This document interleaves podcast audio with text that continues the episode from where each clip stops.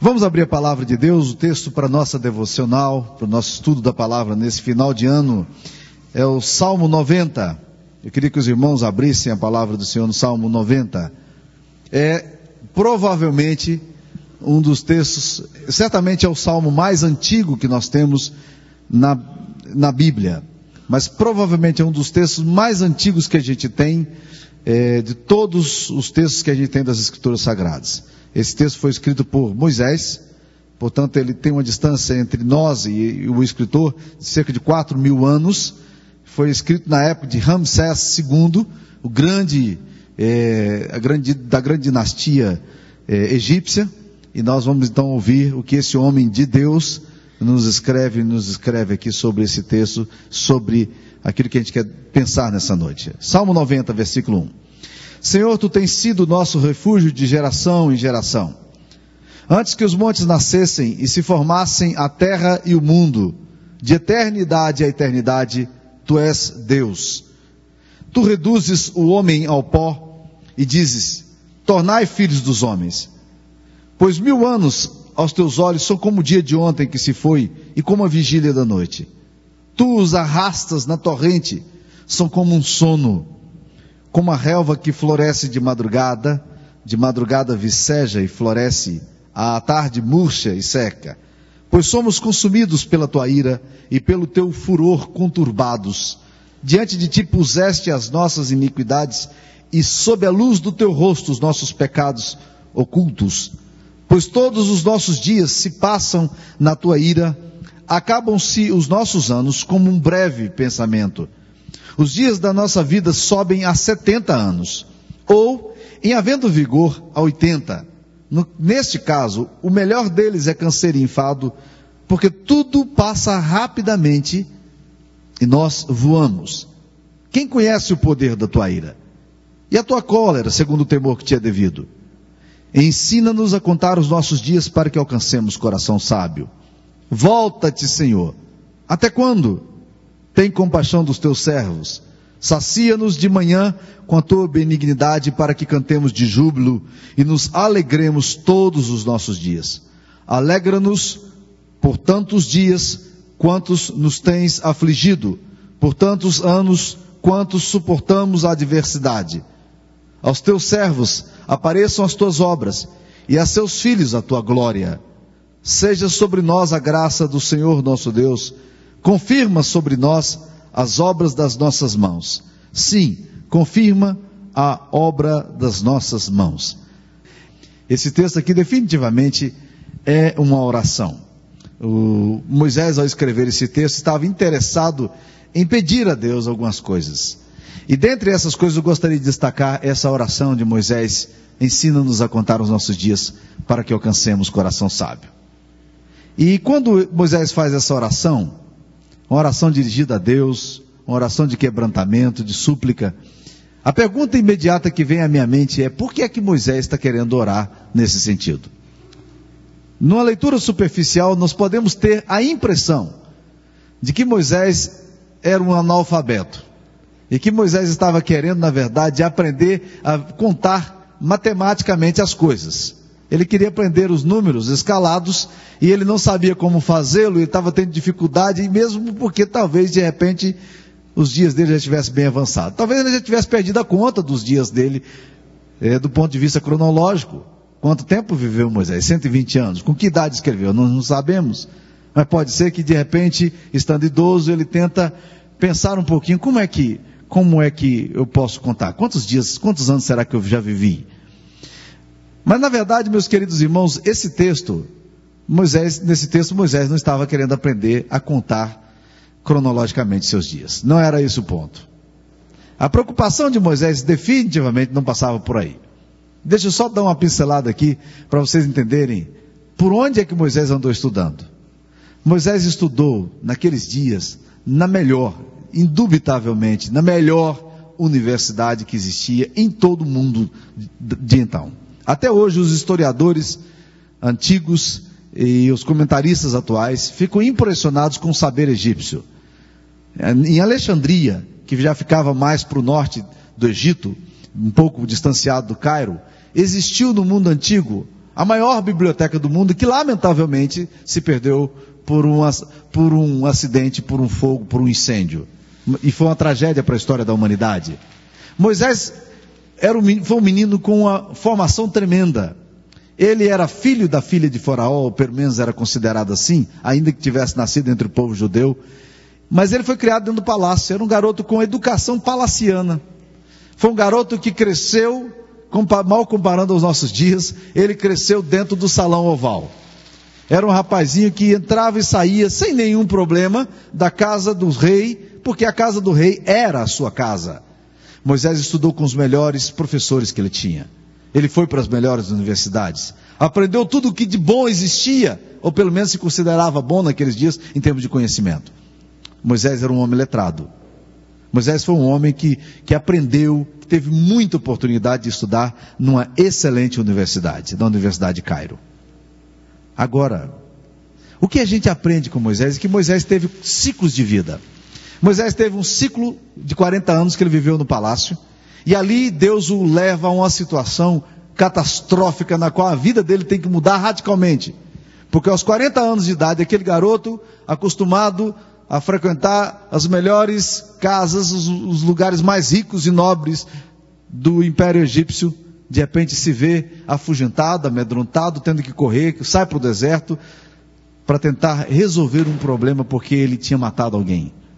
E agora ele se vê no deserto, ele se encontra com a família rural, se encontra com um povo que ele não conhecia a língua, com um povo que ele não conhecia bem os costumes, e vai morar na casa de um sacerdote de Midian, um homem pagão, que era chamado Jetro, pai de uma moça com quem ele se enamora e se casa. E ali no deserto ele vai viver 40 anos. E provavelmente Moisés viveria mais o resto da sua vida ali, a não ser que mais uma vez, por uma divina intervenção, Deus viesse com mão forte e o surpreendesse um dia em que ele está ali cuidando das suas ovelhas. Mais uma vez, um dia cotidiano, um dia monótono, um dia sem muita perspectiva, mas ele entra num determinado lugar e ele se depara ali no deserto com uma sarça ardente. Ele se vê diante de uma sarça e ele fica impressionado porque aquela sarça ardia, pegava fogo, mas ao mesmo tempo que aquele matinho, aquele arbusto pegava fogo, ele não se, não se consumia.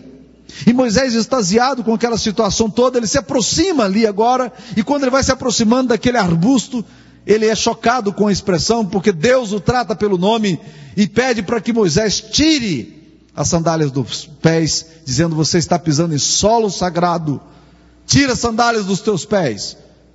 E Moisés agora tremendo, sem saber muito bem o que acontece, o que estava acontecendo, ele então ouve Deus falando para ele: Eu ouvi a aflição do teu povo. O clamor do teu povo tem subido até mim.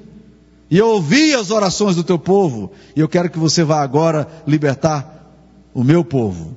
Que você vá ao Egito e você traga esse povo para uma terra que eu vou te mostrar, uma terra que mana leite e mel.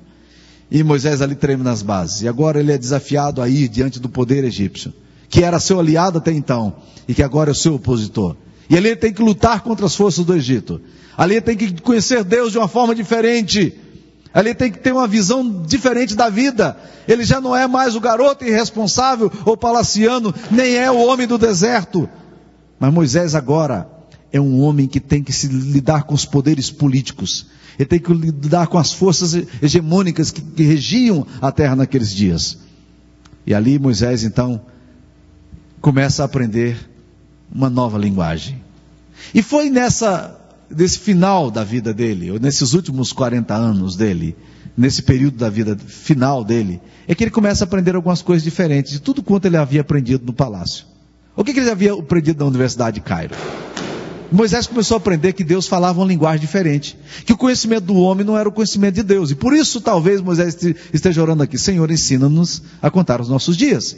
Veja só, Moisés cresceu num lugar onde as pessoas ensinavam que o homem havia surgido de uma minhoca.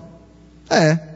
A Universidade de Cairo, as grandes pesquisas que eles faziam, chegavam à conclusão de que o homem tinha surgido de uma minhoca. Uma minhoca que sofreu algumas mutações genéticas, não sei se eles usavam esses termos que a gente usa hoje, mas eles, ela estava ali no, no, no, no, sol, se expondo ao sol, e de repente o calor do sol, com as mutações do vento, foram gerando determinadas transformações naquele, naquele pequeno verme, e de repente aquela minhoquinha foi se movimentando, e foi tomando forma, e foi se sofisticando na sua forma, e de repente repente virou um homem, virou um ser humano. Curioso, não? O que, que é que a geração espontânea de Darwin vem resgatar três mil anos depois, quatro mil anos depois? a mesma coisa que a Universidade de Cairo dizia. Ou seja, a originalidade é a arte de esconder as fontes. Mas Moisés aprendeu uma coisa diferente. Moisés aprendeu que não era bem assim. Porque ele, quando escreve aqui, ele não diz, no início era uma minhoca, né? E essa minhoca começou a sofrer algumas mutações genéticas. Não, ele diz não. Deus fez o homem da terra. Deus fez o homem de forma diferenciada, deu personalidade a esse homem, tratou como seu semelhante, diz que era imagem e semelhança dele. Moisés começa a ter percepções diferenciadas da vida. Moisés começa a ver a vida de forma diferente. Começa a ler a vida de forma diferente. Ele começa a enxergar de forma diferente. E é dessa forma que Moisés agora, quando começa a falar da criação, ele não fala de Deus como um Deus Ra, como os egípcios tratavam, e nem usa a expressão relacionada aos deuses pagãos dos midianitas, do qual Jetro, seu sogro, era sacerdote, mas ele fala que Iavé, o Deus criador dos céus e da terra, fez o homem à sua imagem e semelhança. Fez o, todas as coisas. E que esse Deus é um Deus trinitário, porque é um Deus que convida o outro Deus, ou deuses semelhantes, dizendo: façamos o homem à nossa imagem e semelhança. Que esse mesmo Deus falava uma linguagem plural, não uma linguagem singular, mas era um Deus que falava uma linguagem solidária, uma linguagem comunitária. E Moisés aprende tudo isso no deserto. Moisés começa a aprender com Deus. E essa é a razão pela qual Moisés está orando. Senhor, ensina-nos a contar os nossos dias para que alcancemos coração sábio. Por quê? Moisés está querendo aprender como Deus, como Deus vê as coisas. Ele ora a Deus agora, pedindo para que Deus lhe ensine a ver a vida na perspectiva dele. E é exatamente isso, meus irmãos, que eu gostaria de falar nessa noite. Nós estamos aqui fechando o ano, ano 2004, com tantas experiências boas uns nem tanto. Com tantas alegrias, nem sempre passamos por alegrias. Vivemos ambiguidades, ambivalências, dores, sofrimentos. Trouxemos para a nossa alma e para o silêncio do nosso coração muitas questões. Ficamos às vezes com medo. Mas uma coisa que a gente tem feito, Deus tem ensinado a gente. E mais do que nunca, irmãos, a gente precisa fazer essa oração para que Deus nos ensine a ter coração sábio. O que nós precisamos na vida é termos coração sábio.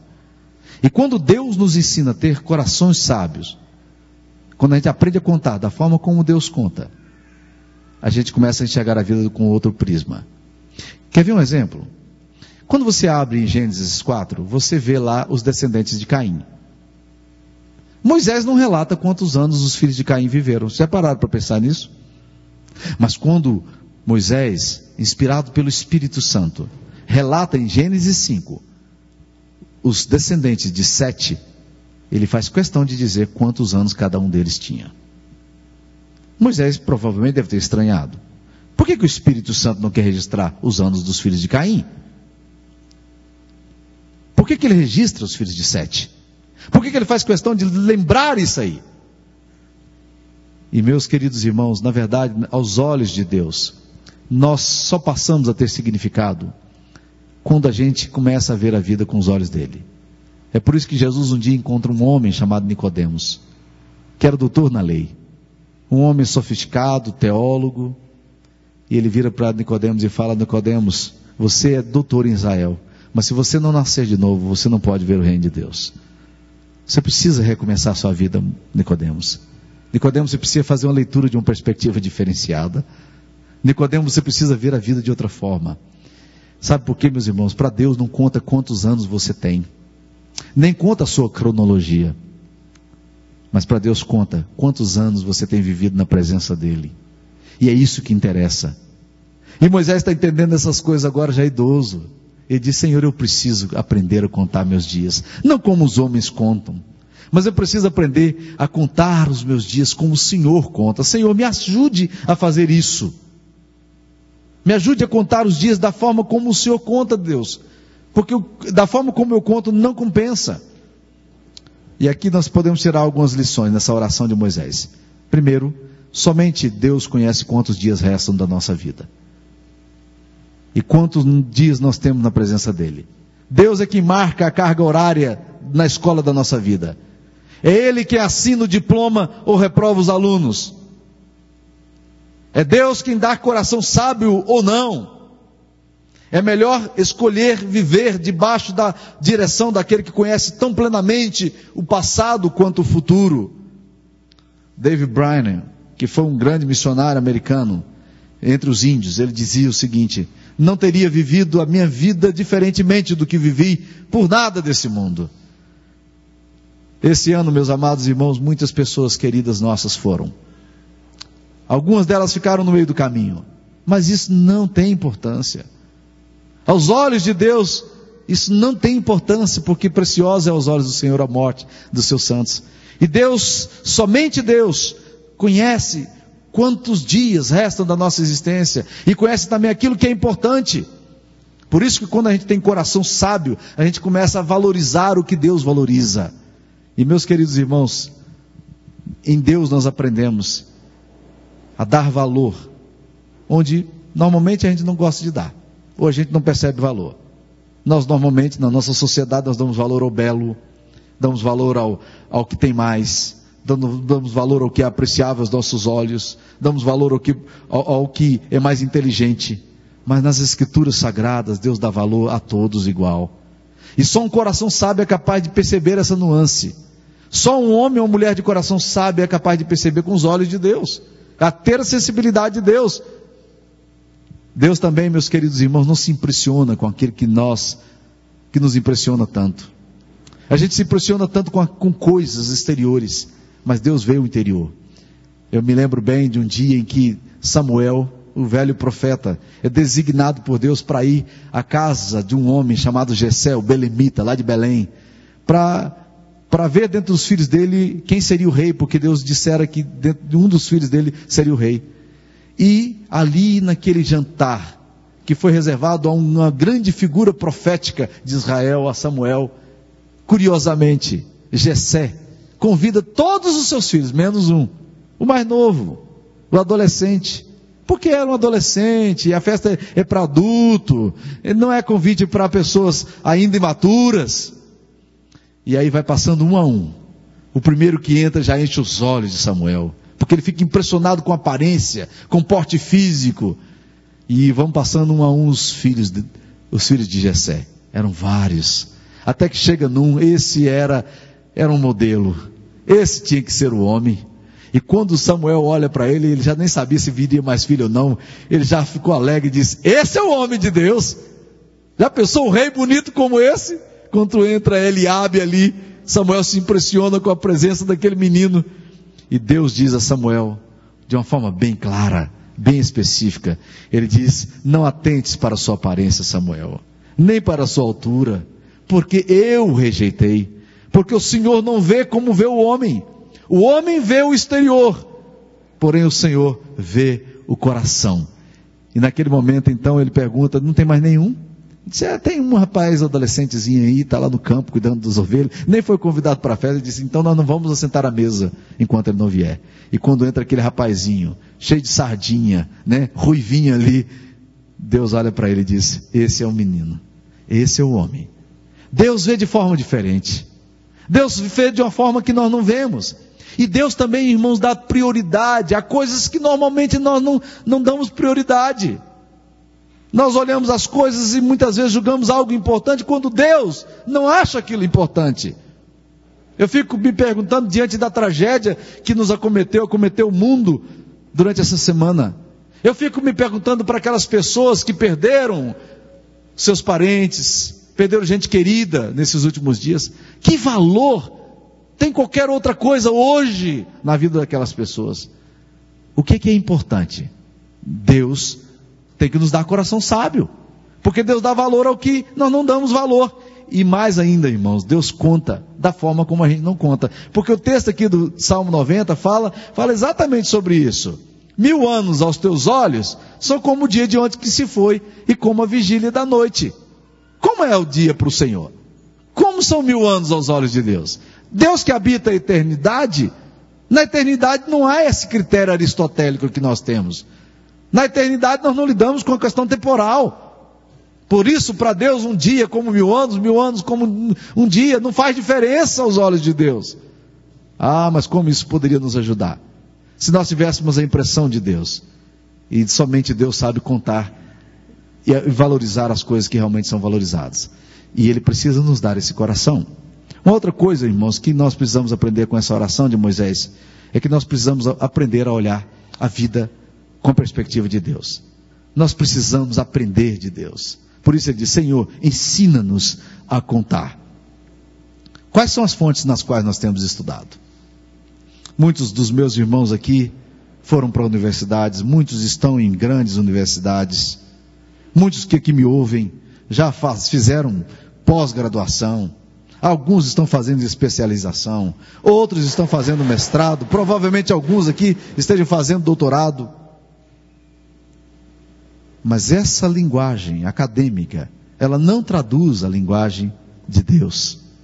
Ela não traduz a linguagem de Deus. Nós precisamos aprender com aos pés do Senhor. Só Deus pode nos dar sabedoria que a gente precisa ter. Porque o que conta daqui 100 anos, meus queridos irmãos, não é quanto diploma você tem, quanto dinheiro você tem, mas quais foram as marcas que você deixou nas suas gerações, nos filhos, nos netos que vieram. Presta atenção na história de um dos homens mais admiráveis da história, um pensador reformado eh, norte-americano chamado Jonathan Edwards. Era um pastor também, foi reitor da Universidade de Princeton. Jonathan Edwards foi o, o homem que Deus usou para levantar a América num momento de muita, de muito secularismo. E ele se tornou um homem que escreveu demais. E um homem poderoso na pregação um homem cheio do Espírito Santo, que impactou a região, principalmente do Nordeste americano. Mas olha a história dele. Jonathan Edwards creu que a sabedoria celestial valia mais do que dinheiro ou fama. Ele e a sua mulher tiveram 729 descendentes. 300 foram pastores, pregadores. 65 foram professores universitários. 13 foram reitores de universidades. 60 foram autores de bons livros. Dois foram deputados do Congresso americano e um deles foi vice-presidente dos Estados Unidos. O que que conta para nós, meus queridos? Aquele homem foi um homem piedoso aos olhos do Senhor. E o que conta para nós? Qual a marca que a gente está deixando nas nossas gerações? Qual a marca que nós estamos deixando para aquilo que virá? E o tempo vai dizer quem foi sábio. A história nossa vai dizer quem é que foi sábio. Por isso nós precisamos do coração de Deus. Porque as nossas prioridades muitas vezes são equivocadas. Porque o que nós damos valor hoje nem sempre é aquilo que é valorado na história. E Deus vai nos ensinar. Se nós pedirmos um coração sábio, Ele vai nos dar. Uma outra coisa, meus irmãos, que a gente precisa, que eu vejo nesse texto, é que os melhores alunos, eles pedem ajuda de Deus para ajudar o desperdício do tempo. Por isso ele diz: Senhor, ensina-nos a contar o coração, a, a contar os nossos dias para que alcancemos coração sábio. Não é questão apenas de dizer, passamos de 2004 para 2005. Eu às vezes fico vendo nesses finais de ano ah, os votos, os compromissos, pessoas fazendo uma série de compromissos diferentes. E compromissos são importantes. Eu acho que a, a mudança de um ano, ela, ela é importante para a nossa história. É hora da gente, por exemplo, pegar, esvaziar um pouco das nossas gavetas velhas, cheias de papéis. Gastei essa semana inteira mexendo com papel velho. Minha esposa entrava no escritório e ficava rindo de mim com meus papel, papéis velhos lá, né? É hora de, de jogar muita coisa fora. Muita contabilidade velha tem que ser jogada fora. É hora também de começar a pensar onde é que eu estou gastando a minha energia? Onde é que eu estou gastando o meu tempo? Como é que nós estamos administrando o tempo que Deus tem dado para nós? Onde é que estão as nossas prioridades? Estamos focalizando no lugar certo? Por isso nós precisamos ter coração sábio, para que isso aconteça. Porque tempo, meus queridos irmãos, é, é um presente de Deus para nós. Há uma poesia do Laurindo Rabelo, chamado O Tempo, que é extremamente interessante. Ele diz assim: Deus pede estrita conta do meu tempo. É forçoso desse tempo já dar conta. Mas, ó, oh, como dar em tempo tanta conta? Eu, que gastei sem conta, tanto tempo. Para ter minha conta feita a tempo, dado-me foi bom tempo e não fiz conta. Não quis, sobrando tempo, fazer conta. Hoje quero fazer conta e falta tempo. Ó oh, vós que tendes tempo sem ter conta, não gasteis o vosso tempo em passatempo. Cuidai enquanto é tempo em fazer conta. Mas ah, se os que contam com esse tempo fizessem desse tempo alguma conta, não chorariam sem conta o não ter tempo? Exatamente, meus queridos irmãos, o que esse texto está querendo nos ensinar. Como é que nós estamos administrando tudo que Deus tem dado? Todo o nosso tempo, tudo que nós temos feito na vida. Efésios capítulo 5, versículo 15 e 16 diz assim: Portanto, vede prudentemente como andais, não como néscios, e sim como sábios, remindo o tempo, porque os dias são maus. Como é que nós temos aproveitado o nosso tempo? Como é que nós temos usado a nossa história? E por último, irmãos, eu gostaria de dizer para vocês que essa oração de Moisés me faz pensar que o objetivo básico de Deus para nós, em nossa vida, é nos dar um coração sábio. Muitas vezes nós estudamos a Bíblia como, como acadêmicos. Muitas vezes nós estudamos a Bíblia como alguém que quer ter mais informação sobre a Bíblia. E muitas vezes nós estudamos a Bíblia sem nunca nos darmos conta do que, que a Bíblia deseja fazer conosco. Há uns dias atrás eu estava reclamando no conselho da, da, igreja, sendo pastoreado pelos meus presbíteros, dizendo o seguinte: muitos irmãos às vezes chegam lá na, na porta da igreja e dizem, pastor, seu sermão foi ótimo, muito obrigado e tal. E eu disse, olha, às vezes eu sinto determinada frustração com isso. Não que eu não goste de, de receber elogios. Eu até gosto de contar uma historinha de um homem que era muito vaidoso, de um pregador que era muito vaidoso. E um determinado dia uma senhora chegou à porta da, uma senhora idosa chegou à porta da igreja, o cumprimentou, dizendo: Pastora, o seu sermão foi uma maravilha, me fez muito bem. E ele, muito vaidoso, virou e disse: Minha irmã, eu quero dizer para você que elogio para mim é que nem água na, nas costas de pato. Não entra de jeito nenhum. E ela virou para ele, e sem perder o, o equilíbrio, ela virou para aquele pastor e falou: É, pastor, é provável que a água não entre na costa do pato, mas que o pato fica todo assim, ele fica, né? Eu às vezes tenho a impressão de que o que eu gostaria, e, e essa, é, isso é honesto do meu coração, é de que a palavra de Deus pudesse estar nos transformando. Muitas vezes, eu, hoje mesmo eu estava lendo a palavra de Deus e eu estava dizendo isso a Deus, porque eu bati naquele texto de Tiago, que ele fala lá: se alguém tem falta de sabedoria, peça a Deus. Peça a Deus, porque Deus não impropera, Deus não cria problema, e a todos dá liberalmente. Ora, eu fiquei me perguntando: o que é sabedoria? Sabedoria é a capacidade de decisão entre o que é bom e o que é ruim, entre o que é urgente e o que é prioritário, entre o que é necessário o que é descartável, entre o essencial e o secundário, entre o urgente e o prioritário, entre o temporal e o eterno, entre o transitório e o infinito, entre o mundano e o sagrado, entre as trevas e a luz, entre Deus e o diabo. E quando eu estava lendo isso, eu disse, Deus, é tudo o que eu preciso na vida. O que eu preciso é de um coração sábio. Eu preciso de sabedoria para lidar com a minha esposa. Eu preciso de sabedoria para lidar com a minha comunidade. Eu preciso de sabedoria para lidar com o meu coração rebelde, tolo. Ah, como eu preciso de sabedoria. Eu preciso de sabedoria para viver a minha vida porque os dias estão passando, eu estou envelhecendo, eu só tenho uma vida para viver, e muitas vezes eu vivo essa vida, transformando essa vida numa tolice, vivo em torno dos meus problemas, das minhas dores, não sou capaz de restaurar, de perceber o que Deus está me dando. E daí um pouco, eu vou chegar lá na frente, vou olhar as minhas fotografias e dizer: puxa vida, eu não era tão ruim quanto eu pensava. Ou vou olhar lá na frente e olhar os problemas que me angustiaram anos a fio e dizer: puxa vida, os problemas não eram tão gigantescos como, como eu imaginei que fossem. Só que aí eu já perdi meu tempo. Só que aí eu já deixei de, dan de dançar como eu precisava dançar. Só eu deixei de, de mergulhar em águas frias como eu precisava mergulhar.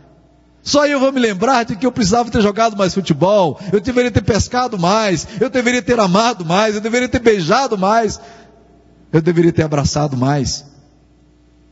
Só aí eu vou me lembrar. Mas o meu tempo passou, porque tempo, meus queridos irmãos, é um negócio misterioso. Nós estamos aqui já uma hora. E esse tempo que passou, vocês nunca mais restauram. Bem ou mal, não sei como é que vocês viveram essa, essa última hora de vocês aqui agora. Se vocês viveram bem, aleluia. Mas se vocês viveram mal, eles também nunca vão voltar mais. Então Deus precisa dar coração sábio para a gente viver bem, para a gente amar bem, para a gente crer bem, para a gente servir bem, para a gente chegar lá no final e dizer assim: valeu a pena ter vivido. Chegar lá na frente olhar e dizer: puxa, valeu.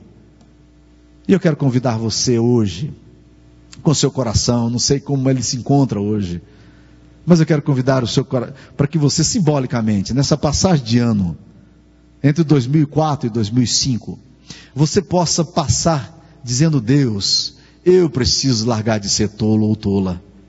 Deus, eu preciso largar de viver com essas picuinhas da minha alma, Senhor. Deus, eu preciso parar de, de viver como um verme, como eu tenho vivido, Deus. Deus, eu preciso parar de ser tão mesquinho como eu tenho sido, Deus. Deus, eu preciso viver mais, Deus. Me dê um coração sábio, Senhor. Ensina-me a contar meus dias. Porque a minha vida é como um conto ligeiro, é como um breve pensamento, é como a erva da manhã que cedo passa, é como um sono, e amanhã eu vou me embora. E eu quero sair daqui dizendo: valeu, valeu ter vivido. Eu queria convidar para que cada um de nós pudesse ter essa experiência hoje. Quem sabe, nessa noite, nessa passagem de ano, Deus esteja exatamente trazendo aqui, para que você não saia como você entrou. Quem sabe Deus está fazendo aqui agora o que fez com Moisés. Quando estava lá no Egito, e pegou Moisés e disse: A tua vida não presta, Moisés. Vai para o deserto. Ou quem sabe Deus agora está dizendo: a tua vida no deserto não presta. Vem para onde eu estou te chamando. Quem sabe? Deus tem um poder tremendo de impactar a nossa história, revolucionar a nossa história de uma forma que nós não sabemos avaliar hoje. O que, que você vai estar, o que, que você será daqui cinco anos? Eu não sei. Eu não sei o que eu serei daqui cinco anos, quanto mais você. Mas eu quero dizer uma coisa: Deus tem o poder de mudar a sua história. Porque Deus é especialista em causas perdidas. E Deus é especialista em construir a sua história de acordo com seus planos. Ele faz assim. Vamos ajoelhar nesse momento. Eu queria que você orasse a Deus agora. Que você pudesse trazer à memória coisas que precisam ser deixadas. Elas não podem ser levadas mais para o ano que vem. E você trouxesse à memória também coisas que você não pode viver sem elas no ano de 2005. Vamos orar.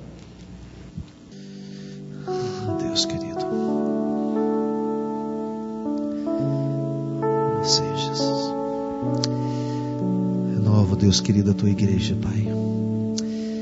Renova o coração dos meus irmãos aqui nessa noite, Jesus. Oh, Deus querido. Dá-nos um coração sábio, Senhor Jesus. Para vivermos, ó oh Deus, com intensidade a vida que o Senhor nos tem chamado a viver. Dá-nos dá coração sábio, Pai, para não sermos também ludibriados nem enganados, para que não corramos atrás, ó Deus querido, das coisas que brilham com grande fascínio, mas que no final são bolhas de sabão. Elas não têm efeito nenhum sobre a nossa vida, Pai. Deus dá-nos a capacidade de discernir entre o bem e o mal, Senhor. Ó Deus, dá-nos a capacidade de decidir entre o urgente e o prioritário, Pai. Ó Deus, dá-nos a bênção de decidirmos e discernirmos aquilo que é necessário, supérfluo e o descartável, Pai. Oh Deus, temos gasto muito do nosso tempo em coisas secundárias, ó Pai, quando o que é essencial, a vida contigo, tem sido deixado, Deus, à margem. Oh Deus, temos nos perdido, Deus, nos aspectos temporais da nossa história. Temos nos esquecido, Deus, do Senhor que é eterno. Ó Deus, temos nos perdido no nosso transitório e temos nos esquecido daquilo que é eterno, infinito. Deus, temos gasto, gasto tanto da nossa energia, da nossa vida, naquilo que é mundano, Pai, e temos perdido a capacidade de ver aquilo que é sagrado. Ó oh, Deus, temos nos perdido, ó oh, Pai, muitas vezes, na confusão do nosso próprio coração. Dá-nos coração sábio para discernirmos aquilo que vem das trevas, ó Pai, e da luz. Dá-nos, ó Deus, a graça de decidirmos pelo Senhor. Deus, eu quero te pedir pelos nossos irmãos aqui, pelas famílias aqui, que hoje juntos estão aqui orando, Pai. Ó Deus, dá um ano abençoado, Pai, a cada um desses familiares. Em nome do Pai, do Filho e do Espírito Santo, que o Senhor faça resplandecer sobre esse povo, ó Deus, teu santo nome, e o Senhor ministre a bênção e a graça e a paz, hoje e eternamente. Amém, Senhor. Amém.